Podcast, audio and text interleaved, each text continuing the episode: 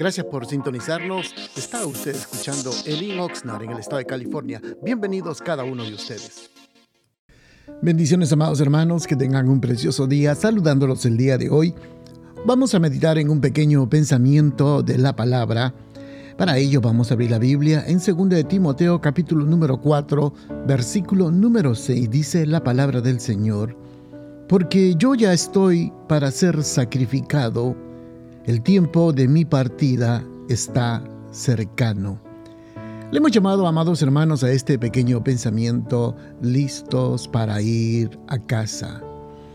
Cuando leemos el pasaje de Timoteo, eh, Pablo prácticamente escribiendo esta carta ya casi ah, en la etapa final de su ministerio, Hemos podido observar todas las experiencias que Pablo ha tenido, todas las vivencias a través de su ministerio, en las iglesias que abrió, en los viajes que había tenido, las experiencias que había tenido en las cárceles, en los peligros de naufragio, encarcelado, perseguido. Y claro, hubieron momentos también de mucho gozo y mucha alegría. Pero para poder entender lo que Pablo está queriendo decir, él había tenido una experiencia sobrenatural Dice que había tenido la oportunidad de acercarse o viajar o estar en la presencia del Señor en el tercer cielo. Él mismo no lo sabe, pero él afirma de que había llegado a ese lugar tan especial y para Pablo, él menciona, ya estoy listo para ir a casa. Creo que, hermanos, ya en Pablo, ya casi como quien diría en los últimos días de en la tierra como apóstol, creo que tenía el anhelo más profundo de ir a la presencia de su Padre Celestial.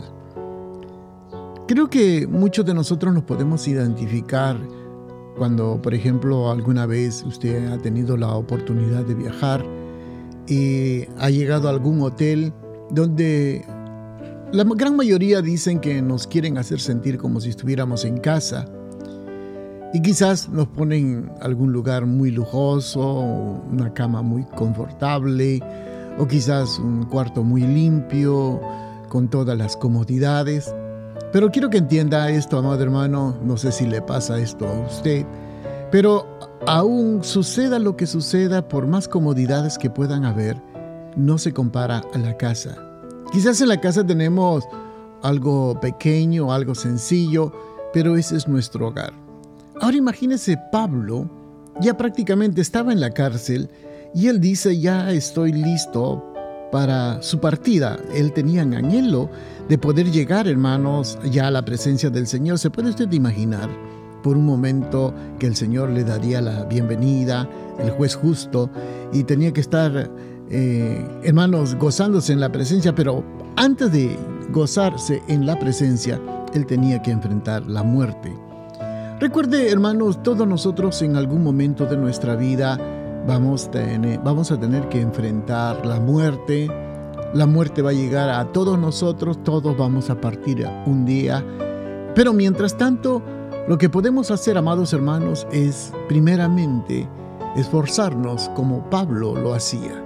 Pablo se esforzaba en cada momento de llevar el Evangelio, de presentar la voz de consuelo, de esperanza, esa palabra que transforma a las personas, llevar la palabra viva en todo momento, sea en un barco, ahí inclusive estando en el barco rumbo a Roma, tuvo la oportunidad de hablar y testificar a muchos de Jesucristo, o estando en la cárcel cuando tuvo esa experiencia con aquel onésimo que realmente esa experiencia, hermanos, eh, que tuvo la oportunidad de rescatarlo, o también en sus viajes misioneros, o en la cárcel cuando después del azote que le pegó el carcelero de Filipos, como él queriendo matarse o suicidarse después de que se dio cuenta de que las cárceles estaban abiertas y no vio ningún preso, él levanta la voz y le dice, no te hagas ningún daño, todo eso, amados hermanos, nos hace pensar realmente en que Pablo había hecho la obra, había ganado almas, había eh, hecho una labor extraordinaria. Ahora llegaba el momento ya, como quien dice, ya era el momento final de su carrera y llegaba el momento de su partida. Es muy probable de que en ese momento sentiría tristeza de no estar con aquellos que estuvieron con él en su caminar aquí en la tierra. Él contó muchas veces su testimonio de toda la experiencia que había tenido, quizás desagradables también, porque recuerde, Esteban murió casi prácticamente en su presencia y podemos notar, hermano, todas las experiencias buenas y malas, desagradables, pero ahora llegaba el momento, como quien dice, ya llegó el momento, todo esto quedó en la historia, entonces viene lo que viene, la continuación de la vida, es ir a la presencia del Señor. Por eso, amados hermanos, a usted que me está oyendo, a usted hermana que me está oyendo, quiero que entienda esto. Todos nosotros vamos a pasar. Todos nosotros vamos a partir de este lugar. Va a llegar un día. ¿Qué mejor experiencia, qué mejor recuerdo, qué mejor herencia dejarle a nuestros hijos y nuestro legado el temor de Dios? Y luego partir a la presencia del Señor. Porque recuerde, amados hermanos, en esta vida solamente es una y nos van a recordar por lo que hicimos o por lo que no hicimos. Pero al final, el Señor nos espera. A cada uno de ustedes, los que han nacido de nuevo y los que están perseverando, Él te espera con los brazos abiertos. Así que, amados hermanos, todos estamos listos para partir en cualquier momento, sea que suene la trompeta o que nos lleve el Señor. Bendiciones a cada uno de ustedes, que tengan un precioso día. Gracias por estar pendientes de nuestra programación y lo invitamos que nos visite a uno de nuestros servicios los días viernes a las 7 de la noche y domingos a las 5 de la tarde.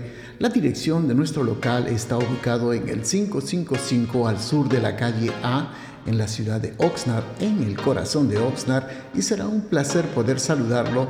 Y también le pedimos de que si usted puede seguirnos de nuestras actividades en Facebook o Instagram bajo el link Oxnard será una bendición y para mayor información puede usted llamarnos al área 805-991-6030. Bendiciones.